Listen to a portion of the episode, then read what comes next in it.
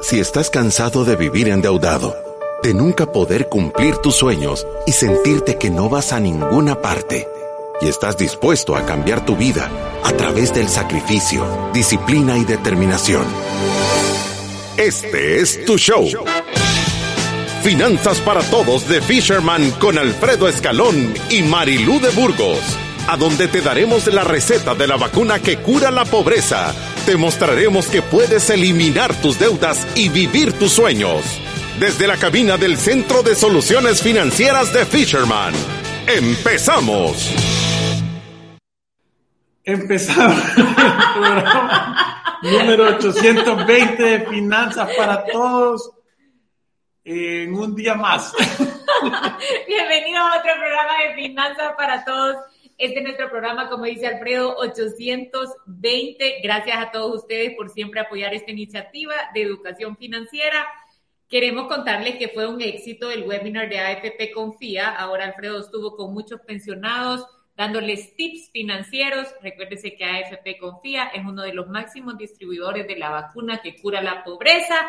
También apoyan este programa Hace Suiza y Resuelve. Como siempre, los quiero invitar a que visiten nuestra página web. Ahí puede conocer un poco más de los servicios que nosotros damos en Fisherman, cómo eliminar las deudas, hacer estructura y orden, trabajar un protocolo de inversión o que compre nuestro curso de e-learning si usted quiere hacerlo desde casa para eliminar las deudas. Está a través de nuestra página web y tiene un costo accesible de $19.99. Sí, de verdad les va a servir. Eh, es un producto espectacular Hoy en la mañana estuvimos hablando con toda la gente ahí de los pensionados que, que, de confía y de verdad que yo lo vuelvo a decir como se lo dije ahora en la mañana, el héroe de la historia tenés que ser tú. Si tú estás esperando a que alguien venga a solventarte los problemas de la vida o que te solucione tus problemas financieros o tus deudas y eso, te vas a quedar esperando. Tenés que tomar control. Las cosas importantes las hace uno. Y ahora tuiteé un quote que oí que me gustó. El que no aprende a ahorrar, aunque trabaje, va a ser pobre. ¿Qué quiere decir eso? La única manera de romper ese ciclo es ahorrar y poner a trabajar dinero para que tú tengas libertad financiera en algún momento de tu vida. Gaste menos de lo que gana, lo decimos nosotros todo el tiempo. Y ahora vamos tardísimo, pero con esto comenzamos. Bienvenidos ciudadanos de la República de la Libertad Financiera. Seguro que has escuchado varias veces eso de que los 30 son los nuevos 20, los 30 los nuevos 40 y así sucesivamente. En ese sentido, es importante que cada generación sepa a qué se puede enfrentar y cómo mejorar su calidad de vida y su bienestar económico, tanto a corto como a largo plazo. Si bien todos aspiramos a tener un buen futuro relacionado al dinero, es importante que pongas en práctica algunos hábitos para lograr la tan anhelada libertad financiera.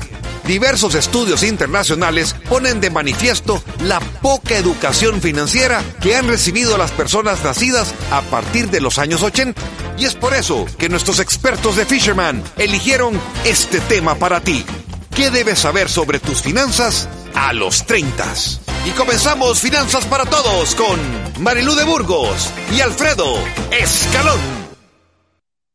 Y este día tenemos este programa que es en realidad espectacular. La semana pasada tuvimos un gran auge en el programa ese de qué debería de saber yo si estás entre tus 20 y 30 años y ahora estamos entre los 30 y los 40 años viendo los objetivos. Y normalmente lo hacemos porque de verdad que cada etapa de la vida tiene unos retos diferentes y no hay nada como tener conciencia de cuáles son para poderlos enfrentar. Y voy a empezar con este. Normalmente, entre los 20 y 30 años, el reto mayor es volverte un adulto productivo.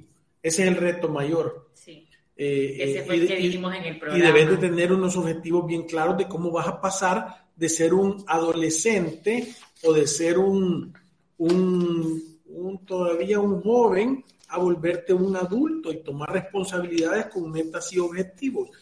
Por eso es que decía que los objetivos pueden ser tener un trabajo, pueden ser eh, comprarte un carro, pueden ser em, eh, ahorrar algo de dinero, pueden ser eh, diferentes, hasta casarte y tener tu primera, independizarte financieramente y eso. Pero normalmente el paso ese de ser un estudiante o de estar con un medio trabajo a medio tiempo a volverte de verdad vos económica, financieramente, si a los 25 años no lo has dado, sí, si a los 25 años no lo has dado, vas tarde. Entonces, cuando vos llegas a los 30 años, eh, hay dos opciones. Obviamente una es si has formado una familia o si todavía estás soltero. Pero si tú a los 30 años no tienes un plan claro de cómo te vas a retirar y cuándo, y, y, voy a decir que están las dos partes, ¿verdad? De tener familia y no tener familia. Y voy a hablar ahorita de los que tienen familia. Si tú tenés 30 años y estás casado y tenés hijos, y si no tenés un plan claro de cómo estás ahorrando para cumplir tus objetivos, que es tener una casa, que es tener un plan de retiro seguro, que es tener una protección clara de la gestión de riesgos y que si no tenés claro cómo vas a ahorrar para invertir y tener una vejez tranquila y que te ayude a esa etapa que vas a entrar, porque creo que la parte que la gente no entiende es que si vos tenés familia, tus gastos van a subir posiblemente al doble de velocidad que tus ingresos si no te pones las pilas. Entonces estás en problemas. Por eso el programa de ahora es te queremos hacer conciencia. Si tú ya tienes 30 años y vas a empezar a entrar en la época de los 30, los 40 años, cuáles son los objetivos y de qué cosas te tienes que preparar. Y sabe que nosotros siempre decimos, educación es la solución, porque yo creo que cuando nosotros nos dejamos llevar por nuestras emociones, siempre hacemos estos programas y hablamos de inteligencia emocional, y cuando no tenemos la suficiente información para tomar decisiones buenas y sostenibles en el tiempo, yo pudiera decir que la década de los 30 años para muchos es la década del desastre. La, década perdida. Sí. Te crees adulto, te andas gastado todo el dinero en viajar y no ahorrar nada. No, y también es una década donde hay una gran competencia, ¿me entiendes? Si usted ha formado una familia, es y a dónde vive y qué carro maneja y a dónde pone a sus hijos al colegio y, ¿me entiende? Como estamos en una sociedad consumista y muchos somos víctimas de ese consumismo y obviamente o sea, yo, yo se lo decía, yo, yo a veces le contaba a Alfredo que cuando yo iba a la casa de, de algunos amigos que quizás tenían nuestra misma edad, yo creo que empezando los 30 o quizás terminando 28, 29 años, y de repente uno iba a aquellas casas en donde qué linda la casa, qué bonito los carros que tienen parqueados y todos los muebles son nuevos y uno dice, yo me estoy quedando atrás de toda esta gente y, muchas veces solo tenemos que levantar el telón y ver la realidad financiera de las familias. Mucho de lo que vemos no es en realidad lo que parece. Y yo creo que en la década de los 30 años, muchos jóvenes cometen grandes errores por tratar de aparentar o por tratar de vivir un nivel de vida que todavía no, no nos hemos ganado. Sí, y fíjate que yo, yo, creo que yo creo que lo que tú estás diciendo está bien, porque cuando nosotros empezamos, y voy a hablarle a los que tienen familia, eh, los objetivos que pueden ser es, obviamente, es tener una familia, estar, estar con tus hijos y eso, en qué colegio vas a meter, qué tipo de educación le vas a dar a tus hijos, es un tema bien importante y luego después socialmente te voltean a ver qué carros tenés, qué casa tenés, dónde vivís, a dónde te vas de vacaciones, cómo te está yendo en tu trabajo o tu negocio. Entonces, todas esas presiones un montón de veces te obligan a tomar o, o, podés caer en la tentación de querer eh, enfocarte en lo que proyectas y no en realidad lo que es. Y normalmente todavía estás en una época en que todavía puedes estar en la época de estar juntando dinero y estar ahorrando dinero, porque no es el tope de gastos en la familia. Normalmente el tope de gastos de una familia empieza como a los 30, entre 37 y 40 años y termina como a los 50, 55 años. Ahí es cuando más vas a gastar, que vamos a hablar en un programa para adelante cómo, cómo sobrevivir esa parte. Pero ahorita todavía estás en la etapa que puedes estar generando dinero y puedes estar en una etapa de acumulación, tal vez no tan grande como la que tuviste de 20 a 30 años, pero sí todavía tienes una buena oportunidad de ahorrar para estar juntando capital y poderle hacer frente a estas cosas. Entonces, esta es una etapa en tu vida que te vas a encontrar un montón de yes en el camino. Cuando digo yes es Y, un camino para un lado y otro para otro. Compro carros nuevos financiados o ando un carro viejito. Eh, eh, ¿Cómo es que se llama? Eh, Vivo en esta casa un poquito más una, chiquita o saco compro una casa 30 años porque el flujo me da o me voy a alquilar y ahorro. pongo a mis hijos en el mejor colegio que puedo pagar o busco la mejor educación, aunque no sea el más caro. Sí. Sabe que yo siempre he pensado, y esto de verdad lo considero como una de las bendiciones de tener este trabajo, que tengo la oportunidad de ver lo que un montón de personas en, en nuestro día a día no ven, que es esos errores financieros que se cometen y cuáles son las consecuencias de muchas veces anticiparnos a tener las cosas cuando todavía no nos las hemos ganado. Y hay un caso que vino aquí a Fisherman que a mí en realidad me marcó porque era una persona que yo conocía que era de, o sea, sumamente inteligente, de los mejores cuando estaba estudiando, se casó, consiguió un buen trabajo, empezó con el tema de sus hijos y se fue a construir una casa, yo no le puedo decir, era espectacular y ahora, por anticiparse a eso, vive en una casita que no le puedo decir lo chiquita que le queda. Entonces, yo siempre he pensado que cuando nosotros enseñamos este tema de la planificación financiera, estamos cuidando a la familia de no dar esos regresones que la vida le da cuando usted ha tomado malas decisiones. ¿Me entiende? Porque, porque a mí ese caso me marcó porque, porque muchas veces nosotros nos podemos confundir en pensar si este pudo y tiene un trabajo quizás similar del mío, entonces yo también puedo y por qué no lo voy a hacer si es ahorita, cuando mis hijos están pequeños, cuando yo lo necesito y podemos encontrar cien mil justificaciones para una mala decisión financiera. Y, todos los pasos que yo tomo, aunque parezcan más lentos que las demás personas, tienen que ser en una base sostenible para no estar dando esos regresones, porque otra decisión sumamente difícil que nosotros la vemos es cambiar a los hijos de colegio. O sea, nosotros vemos personas de quinto, sexto, séptimo grado que no pueden pagar la colegiatura de sus hijos.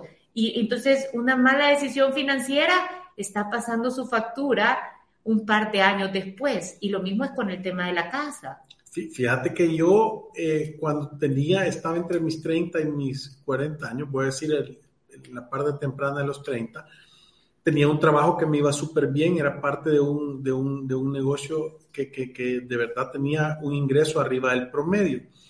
Y hablando con una persona, un amigo mío que era 15, 18 años mayor que yo, él me decía, mira, me dice, es que en la vida uno tiene que asegurarse que da un paso en cada una de las gradas que te toca dar. Porque muchas veces si te saltas tres gradas para adelante, al rato venís de regreso rodando a tener que patear esa grada. Entonces, muchas veces que te esté yendo bien, porque yo he visto cuántas veces no hemos visto personas con un flujo de efectivo bueno, quiere decir un buen trabajo, un buen salario, ingresos, y que lo único que ocupan ese flujo es para pagar cuotas de cosas que parecen más grandes de lo que en realidad son.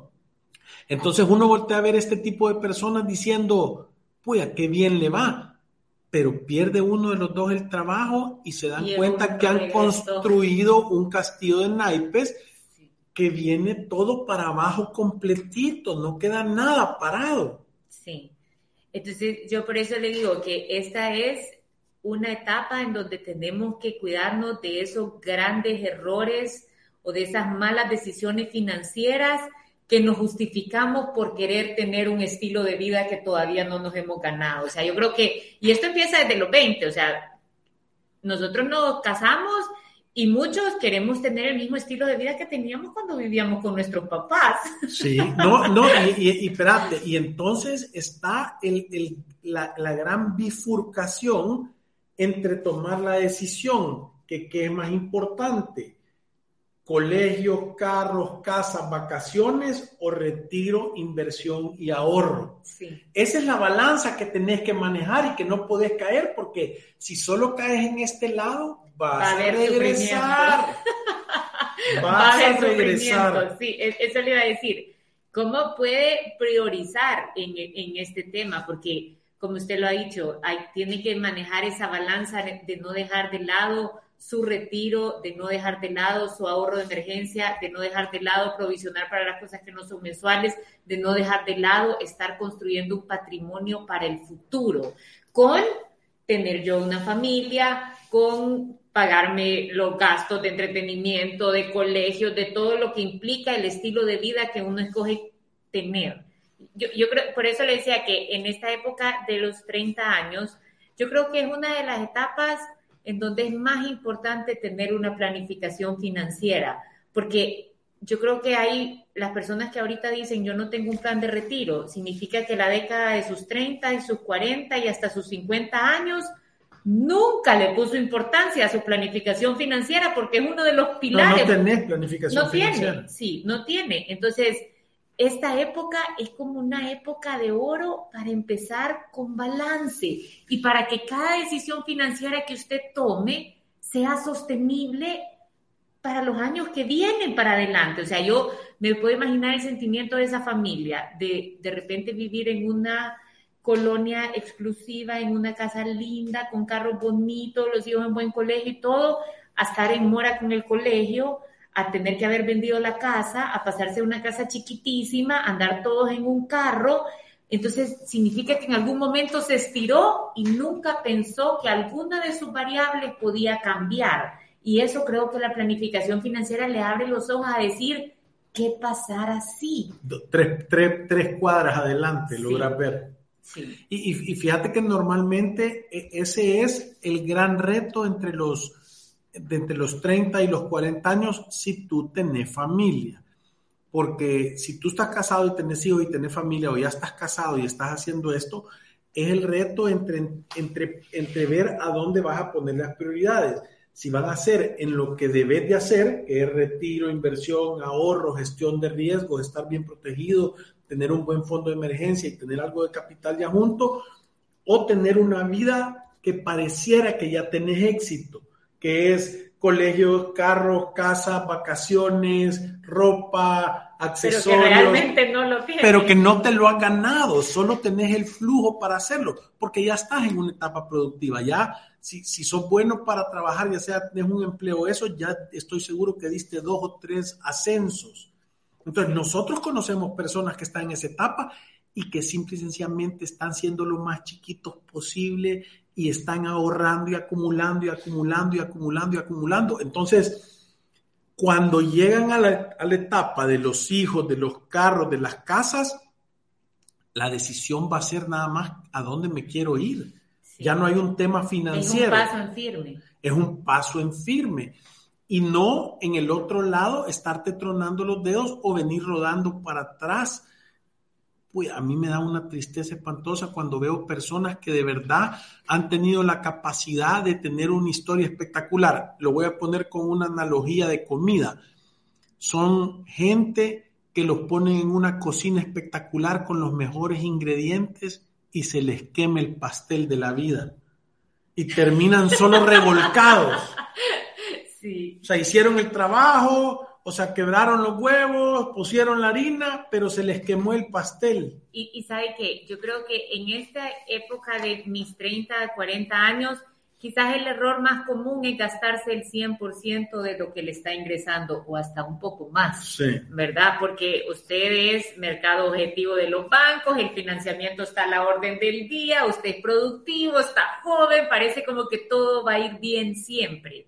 Entonces se le puede pasar esta época de oportunidad y no vivir en un balance, no pensar en inversión, no pensar en su retiro. Y como decimos nosotros, eso más adelante le va a pasar factura. Pero yo creo que la gente que se toma, o sea, que, que, que para un momento a pensar y que dice, me estoy gastando el 100% de lo que está ingresando a la casa, en el pago de mi casa, en el colegio de mis hijos, en el supermercado, en las vacaciones, en las medicinas, y no estoy guardando absolutamente nada para cuando se acabe este momento, esta década, la que viene para adelante.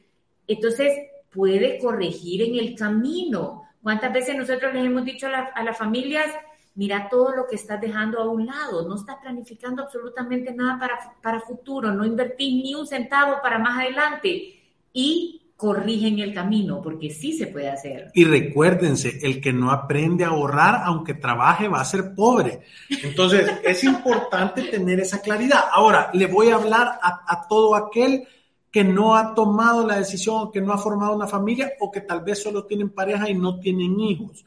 O sea, ¿qué son las cosas que no puede hacer? Obviamente estas personas solteras tienen menos responsabilidades y su estilo de vida puede ser un poquito mejor pero no podés perder el, el, objetivo o la claridad de que tenés que tener un plan de retiro y tenés que ir mucho más adelantado, que tenés que ir mucho más adelantado en el tema de la compra de tu casa, que posiblemente ya debes de tener algún activo productivo funcionando y una inversión, porque no hay peor error que gastarse todo el dinero que uno gana. No existe peor error, solo endeudarte es peor que ese. El segundo peor error es vivir gastándote y despachándote todo lo que puedas. Y mira, yo lo hablaba ayer con personas que, que han tenido éxito a una edad temprana, que es una responsabilidad porque entendés las ganas que tenés de tener cosas, las ganas de demostrarle, porque voy a decir otra cosa, entre los 30 y los 40 hay un ego tan fácil de inflar o sea, tú querés demostrarle a todas las personas que sos exitoso y que has sido más vivo que los demás y es parte de esa juventud. Por eso decía yo que es la década de la competencia. Sí, es una década de una competencia horrible de decir yo soy más vivo, yo le he hecho, yo tengo dinero, yo puedo hacer, yo lo he logrado y caes un montón de veces en la tentación de quererlo demostrar. Yo una vez llegas a, la, a, la, a los 50 años para arriba, todas esas cosas dejan empiezan a perder un montón de valor y son cosas que tienen más consistencia las que se vuelven importantes para uno. Sí. Ahora le voy a decir que yo estoy totalmente de acuerdo con lo que usted está diciendo, pero creo que es cuestión de madurez y de dominio propio poder tener ese sentimiento y aprender a controlarlo. Sí, es que, es que, es que, yo te voy a decir una cosa, no es, no es malo ni no es normal que tengas esos sentimientos. Las personas que logran ser extremadamente exitosas son las que reconocen esos sentimientos y piensan antes de actuar y empiezan a tomar decisiones que hacen sentido para la estructura financiera de la vida. Sí, y entonces le voy a decir, hasta su mente se va ordenando en qué son las cosas realmente importantes, porque sí, o sea, sí va a encontrarse en ese momento en donde usted dice, aquí el único que se está quedando atrás soy yo. Pero de repente voltea a ver el saldo en la chequera y dice, no puede ser, no estoy tan atrás, quizás no se me nota tanto, pero estoy en el camino correcto. Es más callado, parece más aburrido, no es tan sexy, pero es el correcto. Es el correcto.